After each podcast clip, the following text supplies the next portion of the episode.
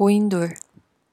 죽음이 너무 가벼워서 날아가지 않게 하려고 돌로 눌러두었다. 그의 귀가 너무 밝아 드럭새 서거기는 소리가지 뼈에 사무칠 것이므로 편안함 잠이 들도록 도리불을 덮어 주었다. 그렇지 않다면 어찌 그대 기다리며 천년을 견딜 수 있겠는가.